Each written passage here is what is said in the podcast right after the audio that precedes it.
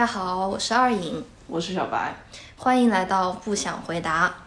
我们呢是两个迷茫的社畜，之所以做这个不想回答这个播客呢，是因为我特别喜欢问问题。每次我问小白问题的时候，他就一脸嫌弃，特别不想回答我，然后就因此有了这个播客的名称。要不要向大家介绍一下我们做这档节目的原因？嗯，做这档节目的原因是因为小白在之前前段时间向我推荐了小宇宙这个 APP。在之前的话，其实我很少会听像电台播客这样子的东西。可是他向我推荐以后，我听了几期，我就非常喜欢里面一些探讨的内容，我也时常去跟小白探讨，这就促使了我想要把一些我问他的问题记录下来的这种想法。所以之后我就找到他，就跟我一起录了这不想回答的播客。然后关于我们的准备过程也是非常漫长和曲折的。自从我们决定做一档播客之后，一个月的时间，我们好像做了很多事情，但好像又完全没有推进。嗯，基本上每天都在想，就是要做什么内容、选题呀、探讨的话题、受众，就很多问题。但是最后实际上根本什么都没有行动。就之后就过了一个多月，于是我们决定，要不然就把这种过程。把它作为我们的第一期内容，对，就是是否要在全部做好准备之后再开始行动。嗯，那么这个选题其实是我问小白的一个问题，就是因为在做播客的时候，就每天下班以后我就会问他：今天我们录播客吗？今天我们录播客吗？就每天都会问，但是就是一直都说我们没有做好这种选题。可是后来选到这个选题后，其实我觉得我有很多话想说。那么，在这个选题的开始，我还是想问一下小白，就是你对这个问题是怎么看待的？按我以往的经历来说，做一件事情之前，如果我没有准备充分，我会非常慌张。但是现实生活中呢，好像没有完全做好准备的时候，所以我对这个问题其实也蛮矛盾的。可是我感觉，如果是我的话，我就会想要更加混乱一点的情况。混乱一点的情况是指什么？就是比方说，我现在就想去旅游，然后我当天晚上就订了飞机票出去。但是如果是那种计划好的话，我会提前看好路线，提前看好车票、机票，然后提前看好下。入住的酒店，然后会想之后要经过哪些景点，当天要去干什么，然后晚上吃什么，就会想很多。然后想了以后啊，周一还要上班，那就算了，就不去了。或者是钱太少了，那就不去了，就会想很多。就是你大概意思就是你在计划中的时候，你会安排很多问题，然后想到想到很多具体的实际情况，你也会放大你的困难，对，然后就很容易放弃。嗯，应该说是越想越觉得难，越想越觉得难。既然有这么多的问题，那我 为什么要去做这件事情呢？嗯，就是会放大困难，然后消磨掉动力。对，可是如果你在不做计划的话，那么就像你在工作的时候，你没有做好工作计划一样，那你之后的那些工作就会很混乱，很被动。对，可是。这就很矛盾嘛。嗯，如果你不做计划，你就会很混乱，然后你之后可能会花上更多的时间、成倍的时间去解决你现在处在的混乱。嗯，那如果你做了计划，那你就很容易会打退堂鼓，或者是被困难立刻击倒，然后逃避这个问题。嗯，就好像我们的播客一样。是的，真的很漫长的过程。那有会不会有这样的解决办法？就是你做一部分计划，是那种很宽泛的计划，比如说你出去旅游，你旅游五天或者三天，你每天有个大概的行程，而不是很详细，比如说上午去干嘛，下午去干嘛。我之前有一次出去玩，就是去周边城市，还没有出省，当时就是跟几个朋友一起说，我们就不要定计划，我们就只大概定我们要去哪，就必去哪些地方。第一天，我们就说要去爬山，去爬大峡谷，然后我们一整天都是暴晒，就是当天还定了要去吃哪哪里的东西，要去什么什么地方玩。当天早上的时候，然后我们爬完大峡谷回来以后就已经累瘫了，当时是还四点多，嗯，可是我们一群人一起睡到了十一二点，半夜起来全无睡意，四个人面面相觑，不知道干什么，又睡不着，最后没有办法，就四个人一起在同一个房间里面看电视。看酒店的那种夜间新闻店栏目，然后那你们后面的计划呢？有按照计划实施是吗？也没有一天都没有，就是后面每天都说我们去哪个哪个比较好玩的地方，后来发现他们没有开门，然后还有去美术馆也是因为当天要预约什么的。如果在这种情况下，我们提前做了计划，我们提前预约了这些很多问题，我们就会避免。嗯，那按你这个案例中来说，你们做了宽泛的计划，但甚至却没有核查它的可行性。对，那如果说你回到这次旅行的开始，然后你做好了万全的准备，你会被困难打败吗？因为你们是几个人一起去。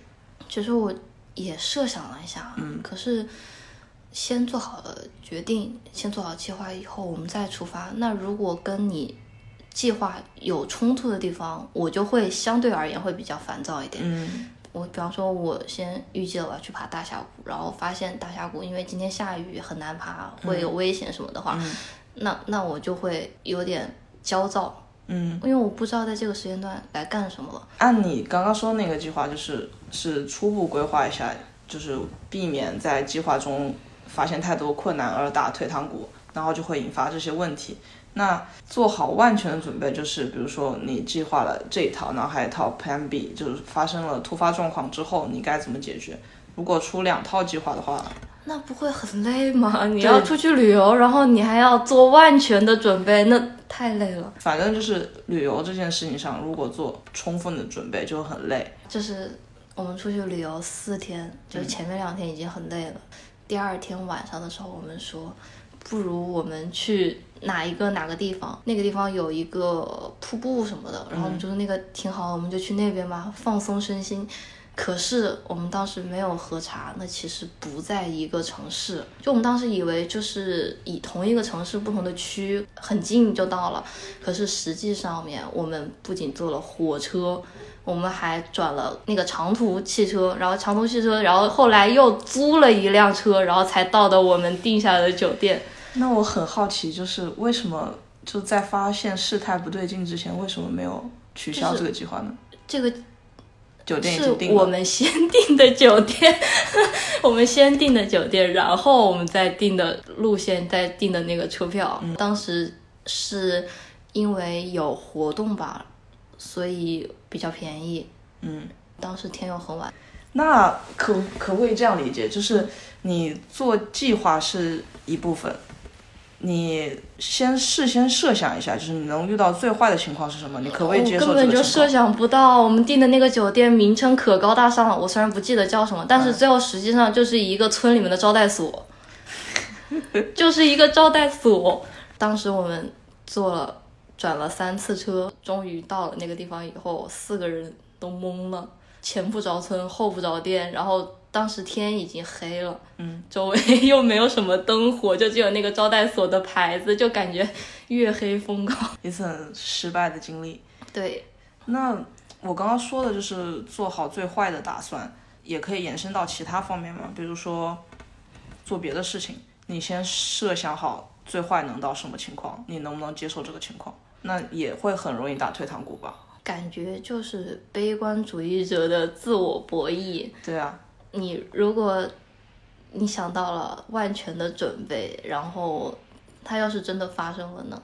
你会不会觉得很 很悲观、很难受？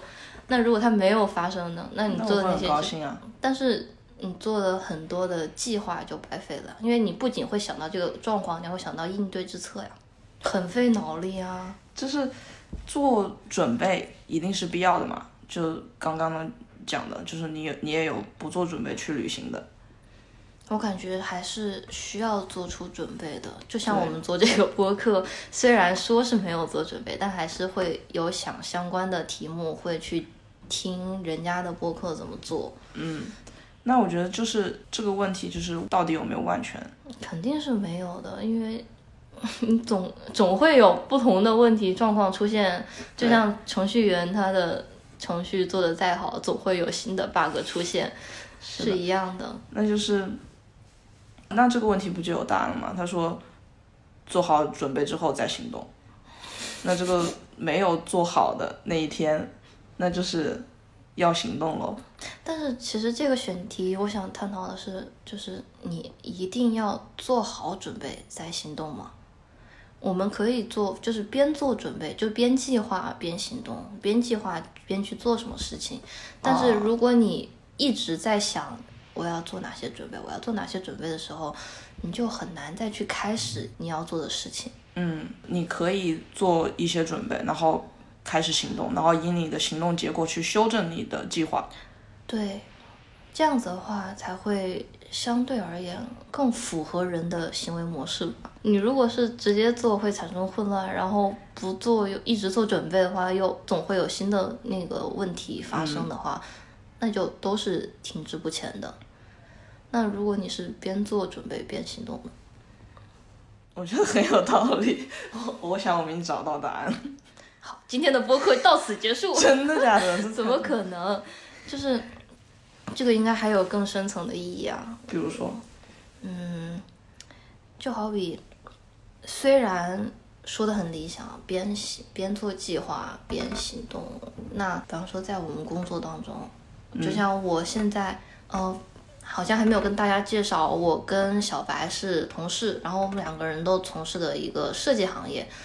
我在平常工作当中，就经常性会出现业主会有各种新的要求、不同的要求、稀奇古怪的要求来问我这个能不能做，那个可不可以做。可是如果我在边计划边行动的时候，等业主发现了这个问题，然后再跟我说这个会有什么什么问题的时候，我在他心里面就会降低我的威信度。可是如果我在一开始这些全部都计划好了。没有出现问题的话，那样才会更好的实施我们的一个设计。那在工作当中，你也没有办法完完全全的做好一个准备，那这种情况下该怎么办呢？工作上也没有办法完全做好准备嘛。就是我们工作上遇到问题都是一些非常切实的问题，就是不像出去旅游有一些很突然的变故或者怎么样，很少遇遇到，也不能说没有吧，就很少遇到突然变故。按照如果你经验足够丰富的话。就是你能够预判一些问题，其实，你有遇到过那种很很混乱，或者是因为计划的原因，然后导致的一些问题吗？因为计划的原因导致问题，比如说具体一点，就像我刚才提的旅游的问题，嗯嗯，你有没有也遇到过？啊，对，就像你之前说，我想去吃鹅肝寿司，嗯。但是第一次去的时候他还没有开门，然后第二次去的时候人满为患。这个也是，就是你已经做好了计划，我今天要去啊，你也做好了计划，就是知道他在哪里，怎么走，然后是怎么样的，就是你已经做好了你自己该做的计划了。嗯。可是实际上你还是遇到了坎坷，遇到了问题啊。那就是相当于说，我们做计划的时候，做准备的时候，自己这一方先考虑到，你还要考虑。和你就是有影响的那一方，他会出现什么状况？这可是有时候，就像你也没有去过那个寿司店，嗯，那你怎么知道他们会出现什么状况呢？就是要么就是我可以吃到，或者是我吃不到，吃不到原因可能有很多。那做人好累 呀！但是但是你你想，你就算你就去去了那家店，但他关门了，他没有开。你可以当下做一个别的备选方案，就是你这种的代价是蛮少的嘛，只是你想吃没吃到而已。你可以及时做出调整嘛，这也是我们刚刚说的一边做计划一边行动，然后再根据行动结果改变计划，不是也是一样道理吗？就是我我生活中好像真的还没有像你说的那种，就是做好做好计划，然后结果结果变得很狗屎，是好像真的没有这样子。真的没有吗？一次都没有啊！真的没有，我想象不到，就是，就是比如说我选了一家酒店，然后到实地之后发现它是个招待所，我是真的没有这样的状况出现。就是选选酒店的时候就会看它的照片啊、环境啊、周边什么的。我反而不是，就是我一般出去住酒店的时候，我会很随便，哪个比较便宜 我会住哪个。然后看着装修好一点的。我之前有遇到过，是以前跟父母一起出去旅游，还有他们的同事。我们当时预计的是，呃，深夜大概回到自己的城市，可是，在半夜的时候，司机走错了高速公路的那个岔路口，就先下了高速，又到了一个前不着村后不着店的地方。我感觉我总是出去旅游遇到这种情况，在当时的那个那一条街。旁边就是荒的荒地，然后右边是一条街，然后都是那种很小很矮的小房子，嗯，可是一点灯都没有。当时才十二点过一点，就是一点灯都没有，然后又是只有一个招牌在那里。那家店它的入口其实进去以后还要再上一个楼梯，嗯，然后在上楼梯之前，就是我们站的那块入口是没有灯的，嗯。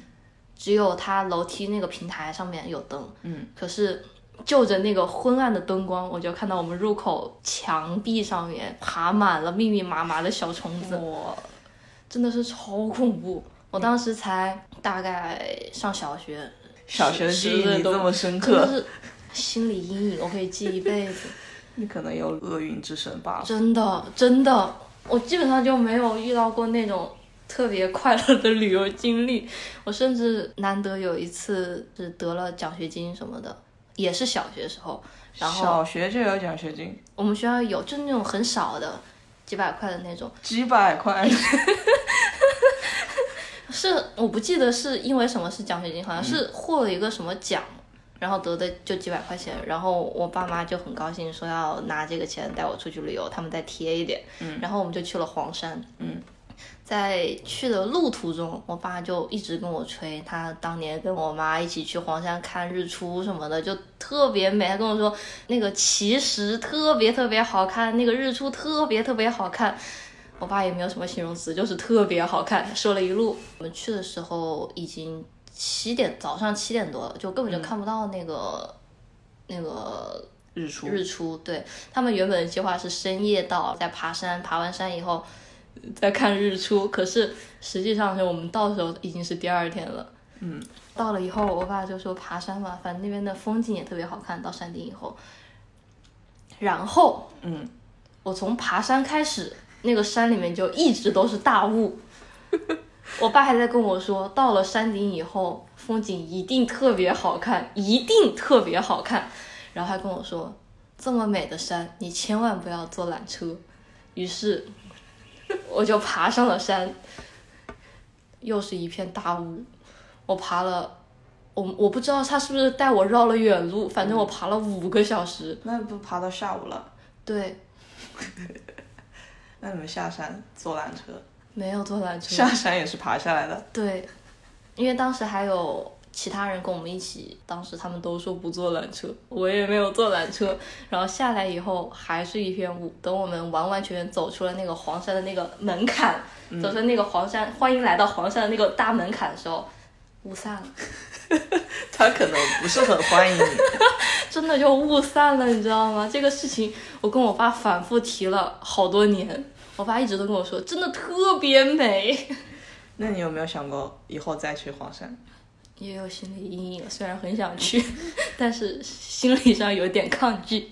就是真的就是经历了一整天，就是半夜也没怎么睡，因为当时很兴奋，小时候难得出去玩一趟，就很兴奋，半夜其实也没怎么睡。起来以后也就一直在奔波，先到黄山脚下，然后又去爬山，爬完山又下山，就一天没停，可是什么也没看到。我好，我就突然想到，也是小时候有这样的经历，因为我小时候。我妈妈是工作比较忙的那种，然后她好不容易有一个上午的半天假，早上带我去植物园玩。因为小时候植物园就是对于我来说是非常远的地方，就是要坐公交车坐一个多小时，我就很开心，然后早上就出发了。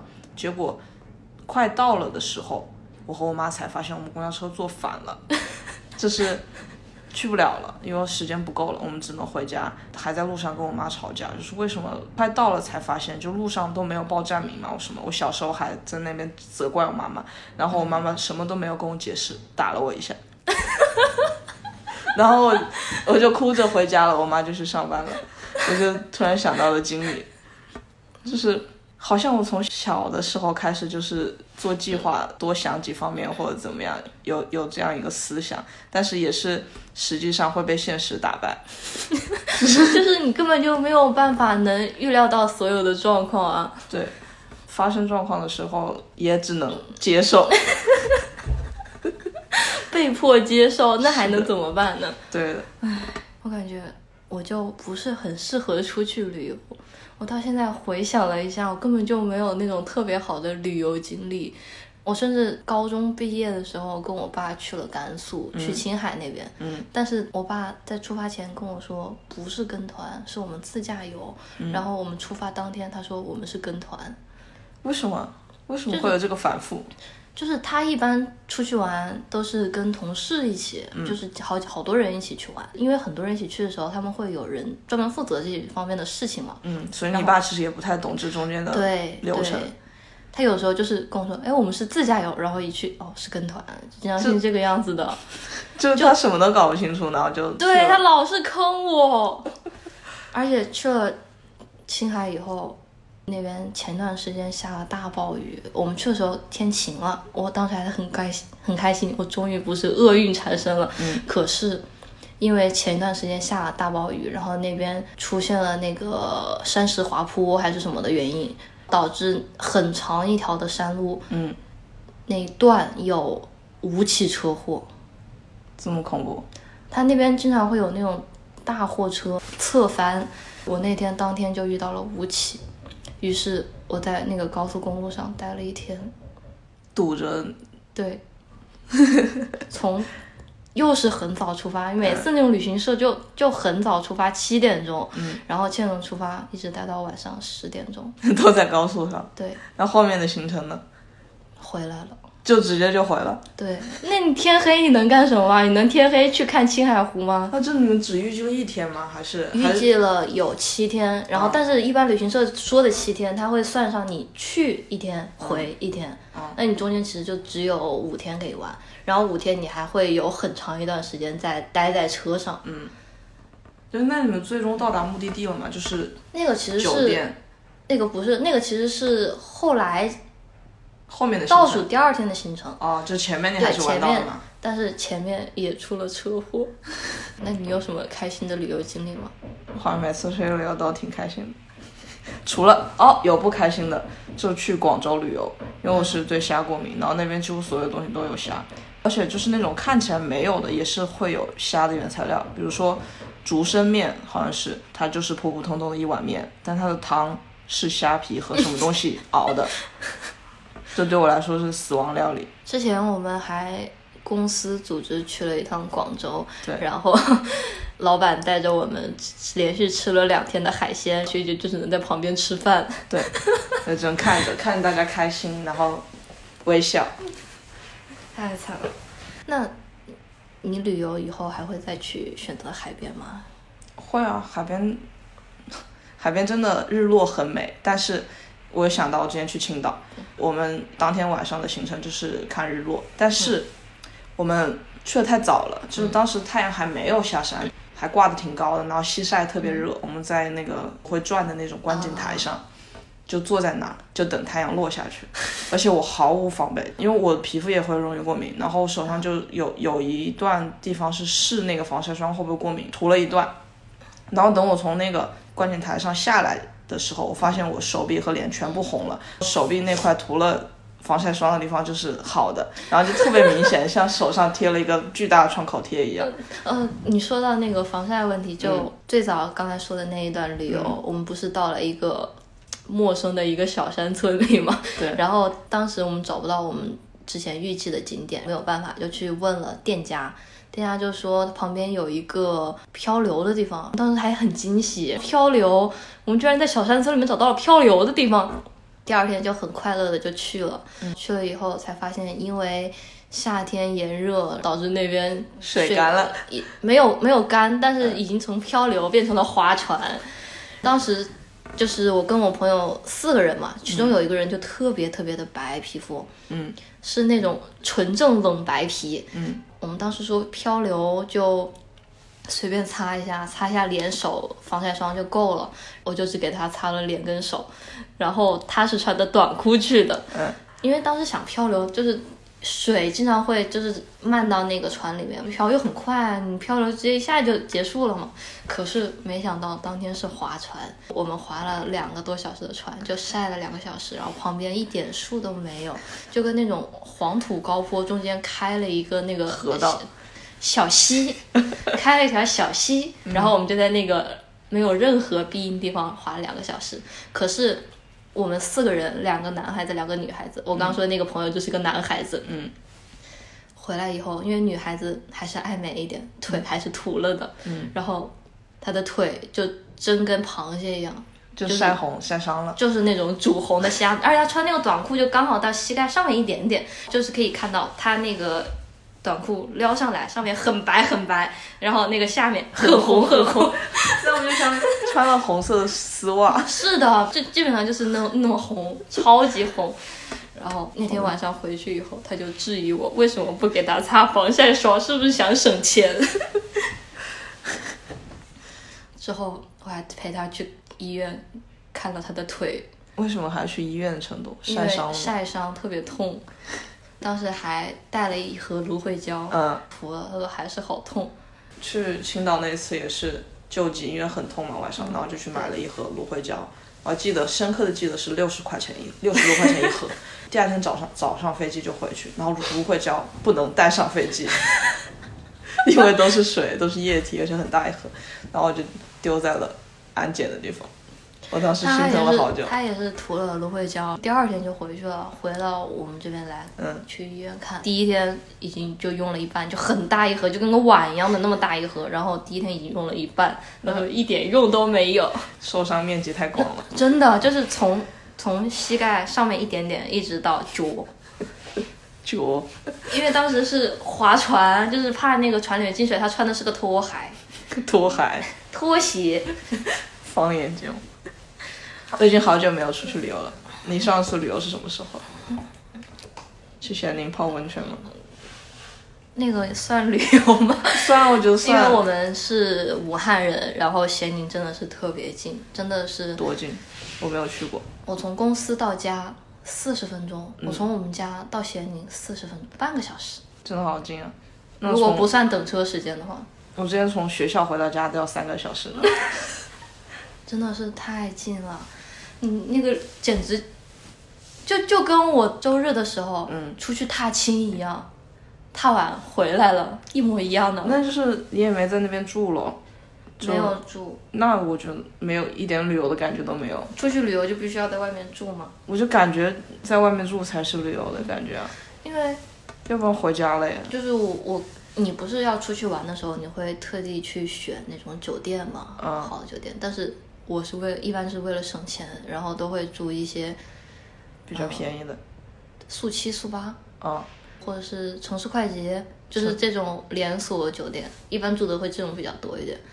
然后体验不好，对，再加上我还比较认床，嗯，又比较认枕头，所以我在酒店睡觉都睡得很不舒服。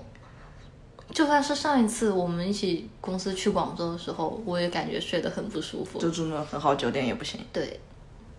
那你对我来说，贵的便宜的都是一样的，所以我觉得还是便宜点好一点吧。不对，应该是，所以我觉得你还是不要出去的比较好。对。每次又不开心，然后还要花钱。没有，跟公司出去的时候我就很开心，我一分钱都没有花。那么，抛开旅游话题，嗯。你有没有别的，就是做好了计划，并且行动的很顺利的事情？那那种，就比如说我打算去一个地方，也算是旅游吧。就是说我要去博物馆或者怎么样，嗯，也是旅游吧。不管旅不旅游，就是先就做好一个计划，对，然后被打破，也不用被打破，就是你很好的实施了。就是我细想了一下，我的基本上没有。这种很顺利的情况都会有曲折，不管是做好了计划还是没有做好计划。我好像也没有，就是完全达到我想期望的目标这种情况。就好像我们今天录的时间是元宵节，在此之前很长的一段过年的期间，嗯，我做了超多的计划，我甚至，比方说学新的软件，然后我买了三本书，当时说最起码在过年期间看完一本，嗯，还有是新买了游戏，就就说我要玩到多久多久，要玩到什么程度，嗯，还有说要拿出我丰年已久的健身环，然后做运动，甚至不知道我每天要几点钟起来。实际上我设了好多个项目，最后完成的只有两项，没有完成，就是只做了两项。嗯，那就那这其中就是没有完成的原因是什么呢？因为懒。也不是，就是很多情况下，嗯、比方说刚放假的时候，工作上面的事情还没有结束，虽然放假了，但是还是在家里面继续工作，嗯，这就浪费了我好几天的时间去做我想要做的事情。在之后，我想要干自己的事情的时候，就已经快年三十了，我要陪我父母一起去采买、去拜年，然后还有就是去男友男方家里面见家南长，方家，男友家里去见家长，还有就是这有很多变化。对，真的是计划赶不上变化，太多了，就基本上都在采买东西，然后拜年、走亲戚。我倒是有条不紊的实行了我的计划，你有哪些计划？就是，呃，我之前在 B 站上看过，就列一张表格出来，嗯就是习惯养成，然后三十一天，然后你有很多项，一行一行列下去。种表格。对，然后它就是你，你只要保证你中间的间隔，就每一项事项中间间隔不要超过两天，嗯就可以了，就给自己留一个余地，没必要天天做，这样就好实现一些。然后我上面的事项有喝大量的水，哦，你这种就是更能做到的事情，对就更容易让自己产生这种习惯。对，就是这种小事情，比如说早起早睡这样子，就是很简单的、很好做到的事情。然后我就大概列了七八项吧，真的到现在就是我成功的避免了它中间断开两次。但是有个非常遗非常遗憾的事情，就是因为我专注的去完成这些任务，导致我之前不是用那个英语学英语软件练习嘛，我上面累计大概有两百多天被中断掉了，它要从从零开始了。我就很很伤心，我把那个软件卸载了。啊，就很伤心，就两百多天，然后中断了。这种情况就特别打击自己的那种积极性。对，我之前也列过这个这样子的表格，然后我的表格第一项是早睡早起，然后我一次都没有早起过。就是很难。那就是除了像像这样子，就是你把它就可视化，然后就可以激励到你。但是有没有那种，比如说你没有完成，惩罚自己呢？我们好像从来没有这样子对待自己过。我有，有我小是什么就是不是最近是大概初中高中的样子吧，也是当时说要要好好学习，就列了一个表格，因为当时的零花钱不多，也就二三十块钱啊。嗯，我就说，如果我今天没有干什么事情，然后我就扣我自己的零花钱存起来。存到哪呢？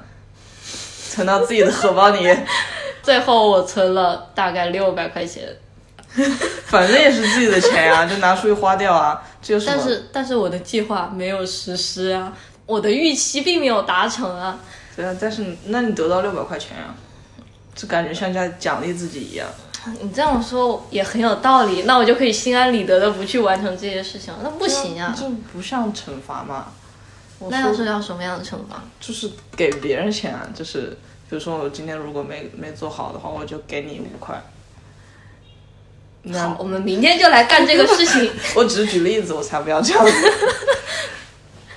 真的，我之前就是我英语不是特别的好，嗯，不算不是特别好，是非常的差。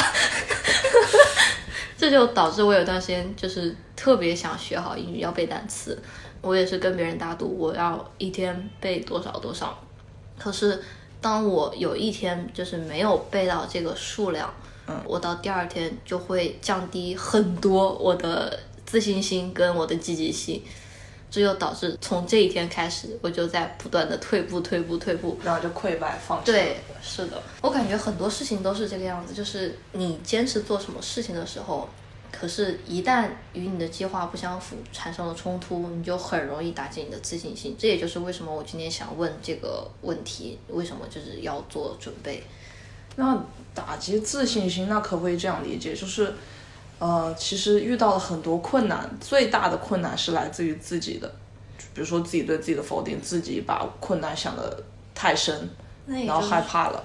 也就是说要自我开导嘛，对，这很难的呀。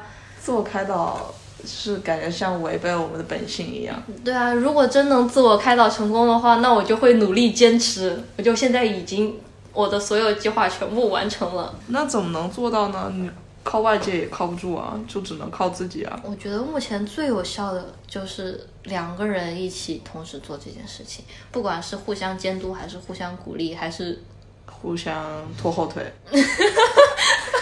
不是吧？也对，真的，如果是两个人，就是我今天不想做，然后我很有可能会把你拖着，也不想做这件事情。对我都没做，你怎么可以做？那如果是三个人呢？那不就是三方制衡。那也不不一定啊，比如说一个和尚挑水和两个和尚抬水和三个和尚没水喝，不是这样子吗？那个和尚不是互相竞争，不是，他们也不是竞争吧，他们是合作模式吧，就是都要喝水啊。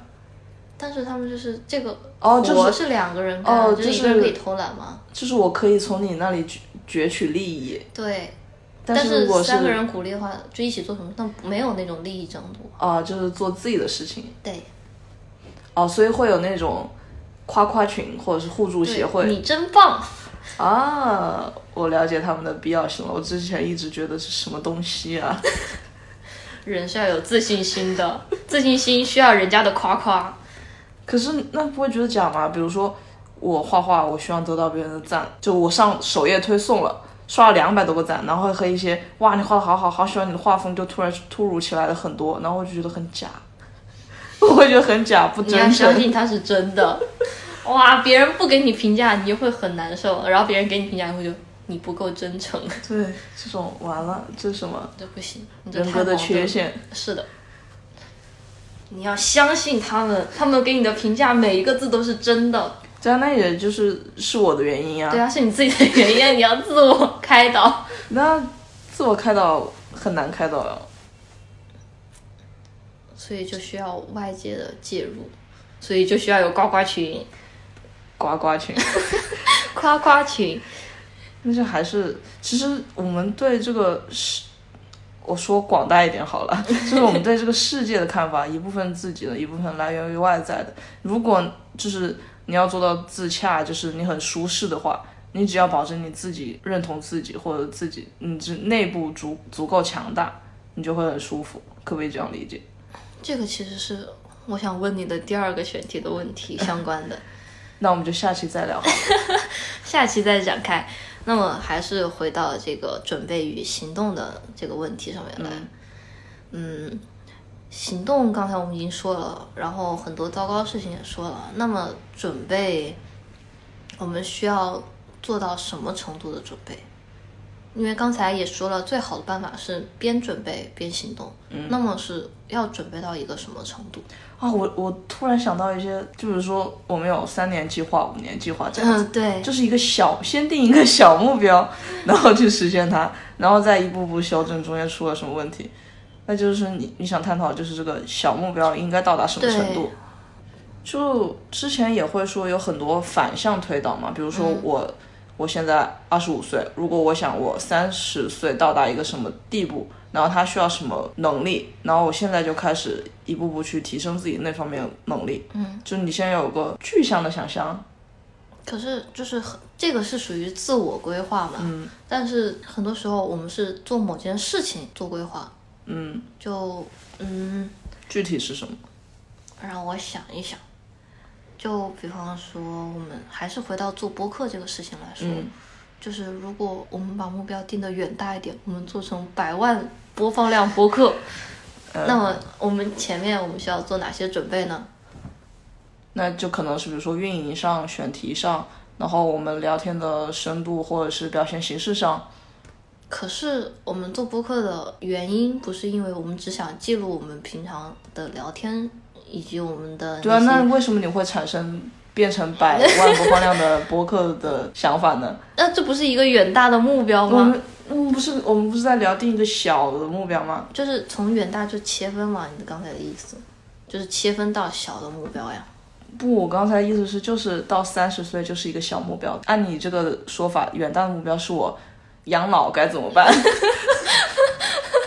对，这个才足够远嘛。那么现在的小目标就是我们做的这个第一期的播客。嗯，现在小目标就是把它成功的实现出来，就剪出来剪好，然后上传到平台，这个是小目标。听了一下刚才的发言，我觉得很难。为什么？因为感觉中途 笑场很多次，观众是不会介意笑场的。真的吗？那也没有办法呀，那只能减少播放量了。对啊，对啊，那你说就是有问题，那也没办法解决，那就就这样吧。我觉得这是个非常好的态度。啊，真的吗？就是这不是属于逃避问题的一种吗？我觉得不是逃避，就是不要过分苛责自己，就是已经这样子了，还 还能怎怎么办呢？就是我做好了计，我做了计划，然后也去执行了，但是结果不太如我的预想，那还能怎么办呢？我已经做出来了但，是就是总比不做这一句。话其实是很勉强的，嗯，就是你想要的效果是，就是我能自我安慰自己，嗯但是你当你就是想到还能怎么办呢这几个字的时候，其实你是觉得是被迫的嗯接受这些嗯就是不甘心是吗？对，可是那这种不甘心就是你下一次做的动力啊。那我会躺平。那这就是你的问题了。我觉得这个确实也是一个我想要探讨的地方，就是很多时候你遇到了问题，被迫的接受了一些现实状况，嗯，那么有的人会在下一次的时候努力的打破它，或者是改善它，嗯，但是有的时候就就会放弃放弃，对，那这种心态该怎么调整呢？就像我刚才说，我真的不想回答这个问题。就像我刚才每次说我出去旅游都很噩梦，嗯都很累，但是你给我的建议就是，那就不要出去了。但你还是你会不甘心吗？你说我还想出去。那当然啊，谁不想出去看看世界呢？我都对啊好久没有出门过了。我觉得看还是什么东西啊，你对这个东西欲望到底有多大？就是你说，你说你躺平啊，算了不做了，那就可能那个东西对我来说就是心里没那么重，啊，就是人就没有办法解决所有的问题，你要有适当的取舍。对啊，没没办法解决所有问题，不是一个常识吗？你又不是神，就是这样子啊。就是我觉得开导自己是一件很好的事情，但是不要过分开导，但是你一定要具备开导自己这个能力，要不然你就很轴，轴了你之后就会不痛快，你就会跟事业产生矛盾、产生冲突。这个就是方法论，对吧？就是我们每个人都明白这个道理，嗯但是实际上做到对，实际上遇到自己身上就是没有办法真正实现它。比方说你自己失恋了，我知道失恋没必要怎么样，我那个人是渣男怎么样。可是真到你自己身上的时候，你还是会难过啊，你还是会痛哭啊。就是我是明白这个道理，三年 开玩笑，开玩笑，开玩笑。就是那那也没办法，你都知道道理了，只是你很难做到，所以做到的人才会很厉害。让人佩服。对啊，就你你要如果真问我，就是怎么才能说做到，回答不上来。这就很无解啊。那怎么样才能提升？怎么样才能做到？怎么样才能改善这样的环境？那就很多人都能给出方法论，但是很难，就中间是有断层，撕裂感的。嗯，我明明明白这个道理，但是我却没有办法朝这个方向努力。那就是因为我们刚刚也说了，就是一些小目标一步步的完成它，它会给你带来很大的动力，是一个良性的循环。那在这种事情上，可不可以也是这样子呢？比如说我失恋了，我想走出失恋的阴影，我现在很颓废，我现在不想跟人讲话，我在被天天窝在家里哭。那我的终极目标是走出阴影嘛？那我可不可以先把它分切分成小的？比如说我现在不要躺在家里了，我走出房门总可以吧？我给家家里打扫卫生，或者是我把我的鞋刷一刷，就这种很很好做到的小事，就是一点点一点点去做，就去修不断修正自己的状态。这让我想到了我过年的时候看到的刘德华演的电影《人潮汹涌》。嗯，就你看过他的日本版，你应该知道，就是互换角色另一个人对，那个人就很颓，然后家里面特别的混乱，想死，就是比较抑郁。嗯，可是那个刘德华演的杀手就互换了身份以后，那个杀手他每天就在寻找自己生存的，痕迹。也不算痕迹，就是想要寻找活下去的意义，因为他当时以为自己是想自杀的那个人，就总结一条条总结我是一个什么样的人，邋遢，不爱收拾，然后这么大年纪了，一事无成，就是很多条，他会一条条的去改善它，先是从收拾家里面开始，之后是在从小角色跑龙套开始，一步步的提升自己的演技，嗯。就是肖央演的那个角色，他其实是个跑龙套的嗯小演员，一直演技也不是很好。然后所以我知道这个，那这个电影的结局是不是就是一个很有计划的人，他就算是很颓废的生活，他也能一步步走出来。对如果是，就算你是一个你是个没有计划的人，你就算换到了另一个就是什么都有的人的身上，你也会把一切搞砸。对，这其实应该是属于一个个人的心态以及自我行动的一个综合的表现。嗯你如果能更好的管理你自己，嗯，能更好的就是投入到你想要的计划去的话，那么你在之后做某些事情的时候，你也会带上这样的情绪，你会更快的进入到那种状态。嗯但是如果你一直保持就是我今天不是很想做这个事情，我不是很想干什么，然后我今天想偷懒，那么你在做其他事情的时候，你也很容易带入这种心理状态，嗯就是很容易就偷懒，这就是要一点点的自我改变的一个地方。对，那就是做总比不做强。对，所以你哪怕做非常小的事情，就是比如说我现在很颓废，但是我今天我去我剪了指甲，我比如说我第二天我看见我的手的时候，就会想到，哎，我剪了指甲，我是不是可以再搞点别的什么事情？对，应该就是要从小小的地方开始。嗯，这就跟做计划你告诉我的一样，就从每一个小的地方给自己增加信息，然后增加你的行动值，嗯，然后你就才会逐渐的壮大起来。对，就是要形成一个良性的循环。对，那可能这是一个方法，尽量做到吧。嗯，那我们今天就讨论到这里，也想也期待你们有不同的看法，或者是你们分享一下你们的想法，就这样子。那么这一期我们就到此结束了啊！感谢大家收听，不想回答。之后也期待跟大家有新的互动。谢谢大家，拜拜。